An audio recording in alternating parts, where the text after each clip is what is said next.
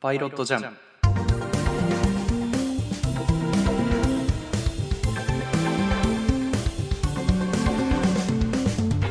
作曲家のいさきです。放送作家の広島です。この番組はトークの練習がてらお互いに好きな曲を紹介する曲が流れない音楽番組です。リモートで収録しておりますけれども、いやー、はい今週からね、またドラマの、ね、毎週見続ける企画をね。やつが始まりますけども、はいはい。ねえこの2022年4月クールの春ドラマは、えーマイファミリーね。はい。日曜劇場マイファミリーですね。ねえ。いや見ましたかええ見ました、1話。はい。あー結構展開早かったですね。ねいろいろ。めちゃくちびゃっいくりしろまいしたろ、。そう、結構早めに誘拐事件が起きて、そうだね、怒って。ねで、まあ、その取り巻く仲間みたいなものも、こう、いはいはいはいはい1話でね、ざーっと集まりましたよね。ね、だから、早かった。うんそうだね、あの中に真犯人がみたいなことなのかね。まあなんか真犯人フラグでしたっけなんか僕らは見てなかったですけど、あーはいはいはいはいはい。同じような感じの構図であ、そうなんだ。娘そう奥さんと娘さんまあ要は家族が連れ去られて誰が犯人なのかみたいなのをやってたドラマがついこの前あに第2クールまでやったのかなそうあでー犯人がまあ本当にその初期メンバーの一人だったんですよねーあー、そうだからあの賀来賢人さんなり浜田さんなりうんうんうん。うん、その近場にいる人で犯人がいるのかなとはちょっと今のところは思ってますけど、まあ一応ね、ミステリーのお作法としては最初からうん、出しといたまあいるとい方うが、かねみたいなねうんうん。まあでもあれがミステリーっていう、ミステリー作品かっていうと別にそうでもないだろうから、そうねミ、ステリー作品なのかな、なんか、まあ、サスペンスみたいなことなのあーサスペンスで言うと割と犯人が分かった状態で見ることの方が多かったりするよね。なんか、ああなるほど古畑パターンみたいゲストがっていうな。あーなるほどねとかまあまああこの人が犯人だなっての分かった上で分かった上謎で、解きを楽しむんだ犯人目線のドキドキみたいなのもありつつトリックがあるみたいなのがね、まあ、どっちかっていうとそのそうね推理を楽しむみたいなところがあるかもしれないですけどまあまあ誘拐事件だからねそうだねまあねニノニノが演じるそのお父さんが、はいはいはえーとまあ、ゲーム会社の人でで、ね、じ自身も結構娘さんをないがしろにしてたみたいなことはいうん自分で言ってましたけどすごいですよね結果的にその1話の中でもう警察には頼らないっていう意思表示までしてうんでこれからその犯人と交渉していくみたいな話になったんですけどちょっと展開が読めない んでこれがこうホームドラマになるのかそれともホームドラマにはならないだろう刑事ドラマになるのかいや早い段階でさ再開できるかもしれないじゃないそうそうそうそうそう後半5話ぐらいはもう 幸せなそうそ画うそ期う的すぎるだろうこいや新しいドラマとしての挑戦があるかもしれないれよああ怖かったねっつってそうそうそうまあでもあれだよね誘拐された子がその後どうやって日常に戻ってくかみたいなのは書いて別に面白くなりそうではあるよね、確かにまあまあ結構重たいテーマではある けどその日常のに戻っていく過程を書くとかっていうのは ねいいかもしれないですけどまあでもニノが結構憔悴してたというかねなんかこう追い詰められてる感じがあったの まあは、ね個人的にはあの面白いドラマになりそうだなとえ。うん。思いましたね確かにね。あれ、だからさ、あのゲーム会社の社長みたいな設定って、すげえちょうどいいよね、なんか。イメージにぴったりというかねそう、うなんか、うん確かい、に今っぽいし、でもなんかうんうんわかるし、みたいな感じとなんかリアルだったよねあのユーザーの意見をリアルタイムでツイッターで見てみたいはいな、はいはいはい。でそっか。課金させるかさせないかみたいなそう話とかもしてたけどうん。とかさ、ゲームそうねうんああのなんていうのかな設定的には、あのなんていうの現代を舞台にしてないけどあのリモート会議みたいなのがすごい馴染んだ設定だからさすげえそうだね自然に見れたねそそう、ん今一番あれがいいなって感じの時代感だねあのそうそうだね何もかも落ち着いたけどリモートでいいんじゃないっていうねそうあれ一番いいわと思ってそうだねいや実際それは本当に思いますねそうだって移動してる時間無駄だもんねそう それは結構思ったな広島君はその仕事的にさ、うんまあ自分の身をねそのラジオの現場にとか番組の現場に持っていかなきゃいけないだろうけどうん、その比率的にはどれぐらいなんですかえちょっと待ってリモートの話すんの いやちょっと単純に気になったんでままあまあまあ。ああ、そうすると、でも、リモートというか、自宅での仕事が6割ぐらい。 なるほどあ結構多いですねそうなるとん。実際行くのも、まあまあ、まあ4割ぐらいかね。なるほどじゃあもしかしたらあれですねドラマの展開的にもそのリうーん会社に出社してそのあこれから出会う人の中に犯人がいるのかなって見れたりとかもしくはあー犯人が完全にインドア派で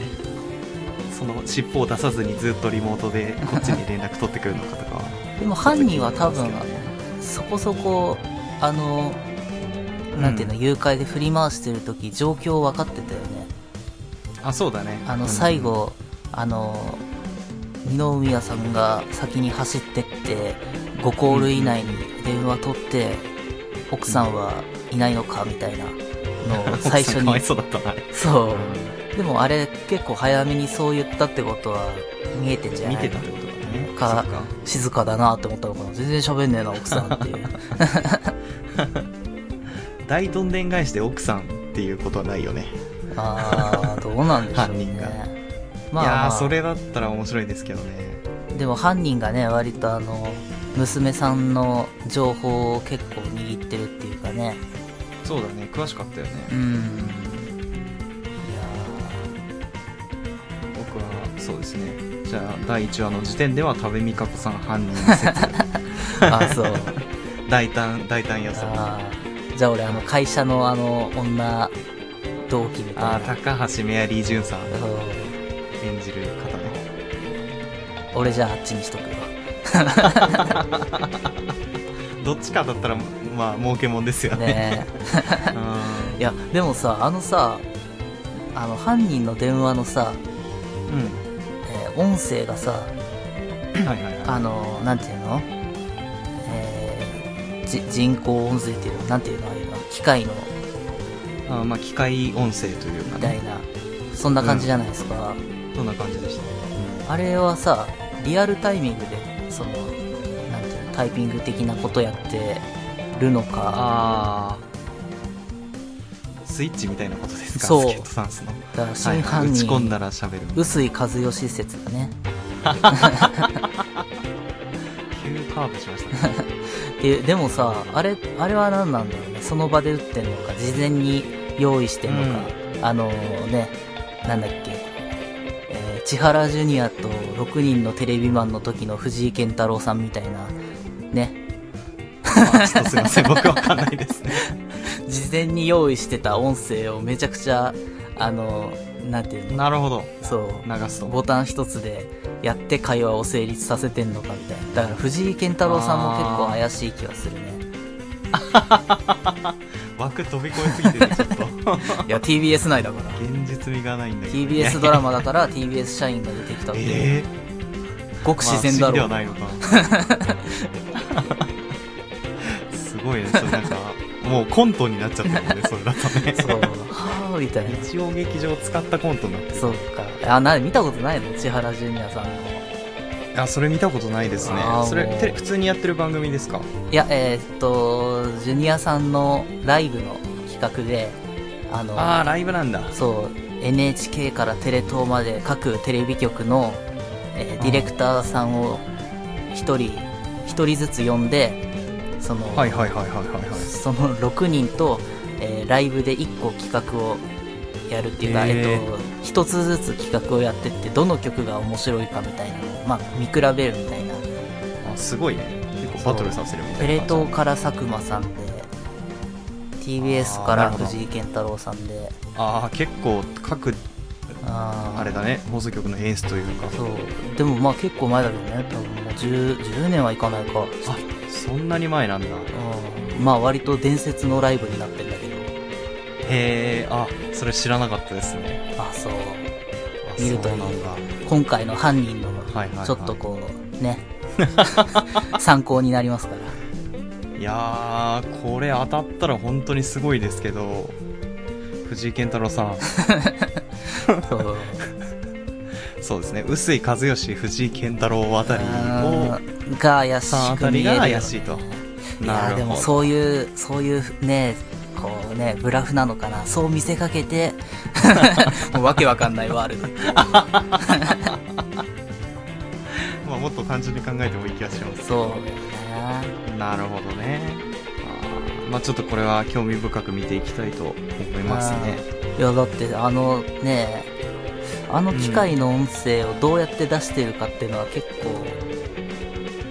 そうだねあ今後のヒントになるかもしれないですよーねねまあ、直接喋ってるのかそれともパソコンで打ち込んでるのかえ直接それともボイスチェンジャー的な発想だと多分あの抑揚にならないと思うんだけどねいやめちゃくちゃそういう風に喋ってるだけかもしれないあーかもしれないさそうあれ地声なのかな まあまあもしかしたらそうかもしれないああーそれは騙されてるんですよね広島区はもうわう犯人の思うつぼですよーやばい5億円払っちゃいそう用意できないよねそのねえそうだよね そもそも用意できんのがすげえなと思あってれをね、用意したんだから、奥さんあんな怒んないでよと思って、 なんでそんな怒んだよと思って、ねすごい怒ってたからえ、まあちょっとその5億円の使い道とかもね気になりますけどうねん、うーんってところでいやいいんじゃないですか楽しく見れてるん ですねうん、面白かった。ね面白かったね展開こんだけ早いと本当12話とかまでやるんだったら相当いろんなことが起こるんじゃないかなっていうのはねあねったんで楽しみです、ね、なんかね、過去の誘拐事件みたいなところで、あの、浜田岳さんがね、はいはいはいはいあいつが来たのか、みたいな言われてたけど、うんうんうんあれは何身内にはバレずに過去に誘拐事件に関わってるみたいなことが、 かなり難しくないそれ、なんか。いやーバレるでしょうね多分ねねえ。まあ何かしら関係してはいそうですけどね過去に何かああ、ねえその辺もまあ気になりますね。家族が家族が同じように誘拐されてたけど黙ってたとかそういうことですか被害者だったみたいなるほど。なとかねだったら確かに隠してる理由もなんとなくわからんでもないっていうのはありますけど、でも今回のあの家族はもうねネット放 送でネットの配信でもそうバンバうンに言皆ってたさからんにお伝えしちゃってたからね皆さんにご報告がありますそうだねスタイルでしたよねいやーいやーすごいです そんなことすんだと思ったけどまあでもね次回なんであれをやったのかみたいなねうんうん言うでしょうから、まあ解決するでしょうからうんいやー楽しみですねうんじゃあ続いてニュースですけれどもはいまあ僕個人的に気になったことなんですけど、うんえーボーイズメンというですねグルあープに所属していた俳優の小林豊さんがですね、ーあえーちょっとまあ万の引きをしてしまいましてーほはい、契約が解除になったというところなんですけれどうも美、咲くん好きだったもんねボイメンやっぱ悲し語弊いが、語弊がちょっとあるんですけど、そうですね。何まあ好きじゃないボボイメン、ボイメンが好きかどうかっていうと、ちょっと僕はそんなにボイメンは詳しくなくて、あどっちかっていうと、えーヤンキー5。ー何それ、まあ、ヤンキー何ヤンキーファ イブボイメンの派生グループなんですけど、あ、そうなの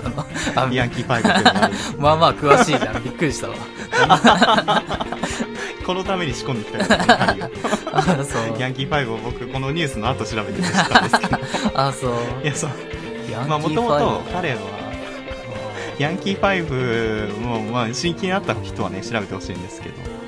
違うんですよ彼は仮面ライダーのうん俳優さんだったんですよ「仮面ライダーガイム」でしかもこの作品は結構重要な役割だったんですよそれこそ主人公の仮面ライダーとずっと敵対関係にいるんだけども一方で相手を認め合ってるみたいなでサスケ最的な終感的じにあ本当にそうだね本当にナルトへとーサスケみたいな感じですよだから本当に後半まで意味のある役で出ていた方ですごい印象的な演技をされてたんですよねへでなんかもともとパティシエの経歴があったりとか結構バラエティ面でも今後活躍していきそうな感じの、なんていうの天然系の人というかーほう結構役柄は怖いイメージだったんですけど素の喋りというかそのアイドル活動の喋りとか見てるとすごい朗らかな感じでいい人そうだったんですけどまあちょっと今回そのね万引きをしてしまったっていうところで天な然んだかなもともとこの それでは許されないんだけどさもうあそうなんだ そうなんですよだからこの「ボーイズメン」とか「ヤンキー5」とかをもうもともとちょっとやめる予定ああヤンキー5っていうのにもいるんだこの人はまあ元元メンバーみたいな感じですねああ、はいなるほど、まあ、その歌歌って踊るグループみたいな、まあ、だからアイドル活動してたんですけど、彼がそれでもともとボイメンはもう卒業しますよっていう話をしてたらしくて、ただ 万引きが発覚しちゃったからボイメンの卒業も繰り上げてああのはい もう契約解除ですみたいなでちょっと僕が残念だったのはなんかもともと過去にもそういったなんていうんですか違反行為というかーうんまあ、ちょっと万引きやってたみたいな話とかも出てきたりとかうん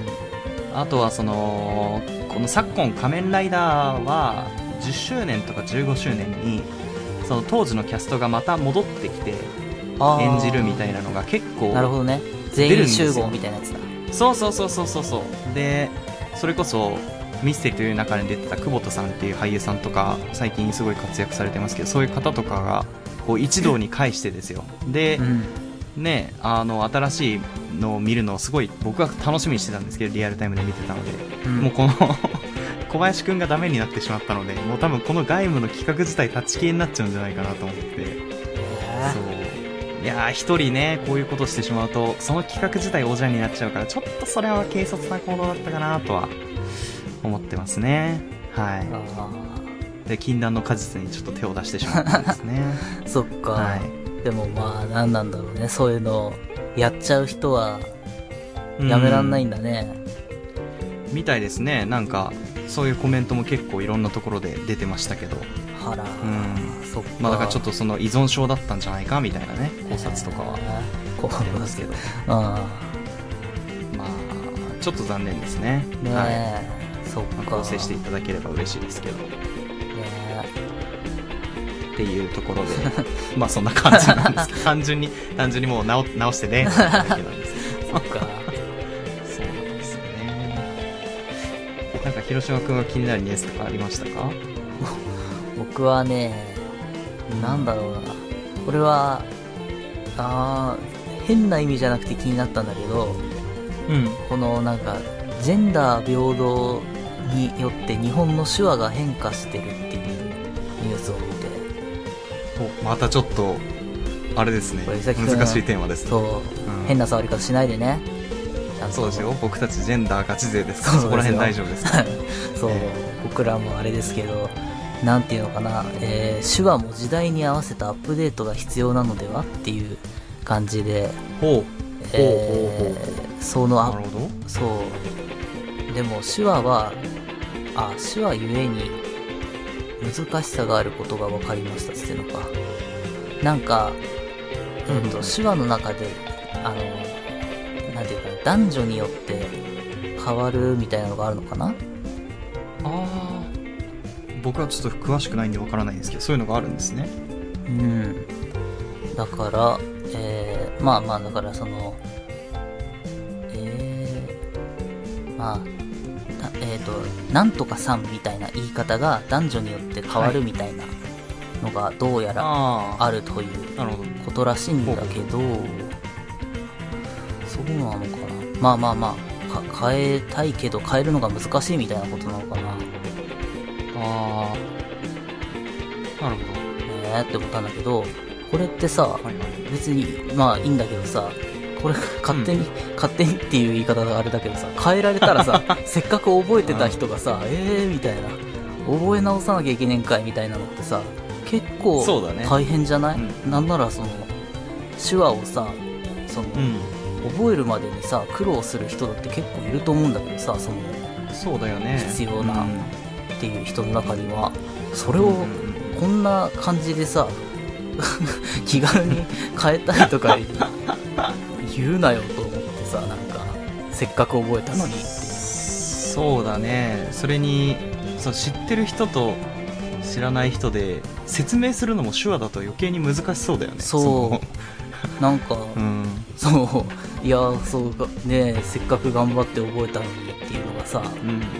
結構結構かわいそうじゃないかこれはと思ってなんかうんそうだねしかもこのジェンダー平等でっていうところがどうも僕にはその手話の手話を主に使ってる人から出た意見っぽくないなと思って、ね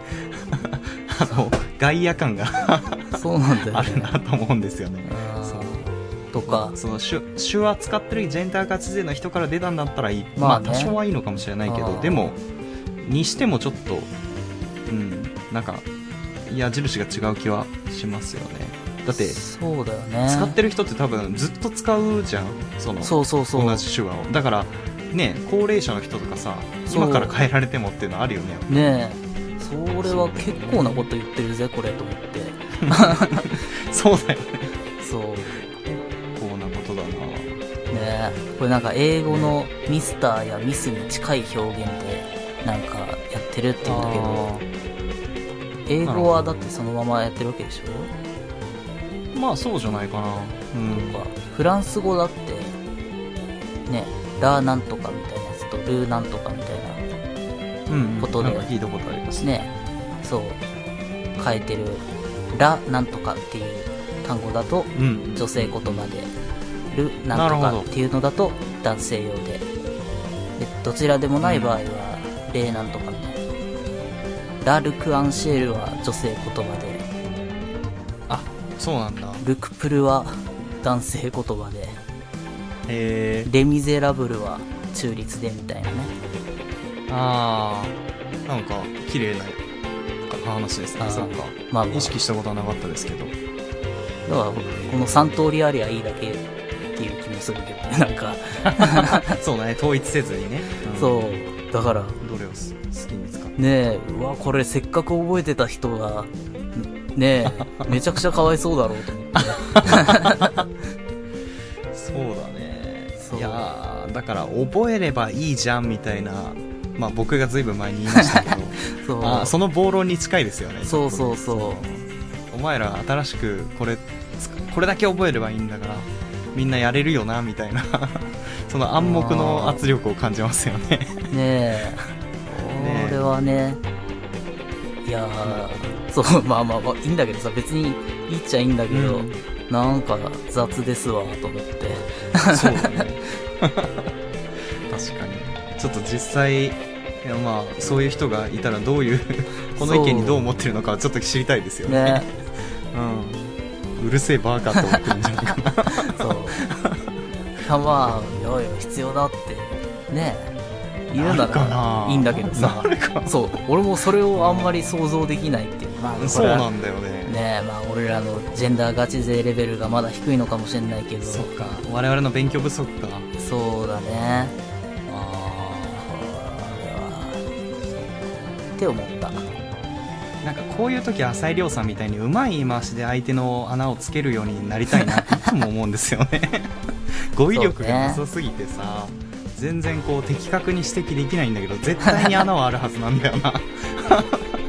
うんちょっともうちょっと意地悪になりたいですねあじゃあ以上ニュースでした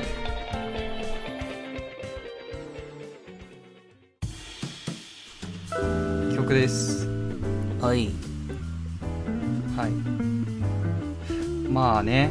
あの冒頭でいろいろ言いましたけど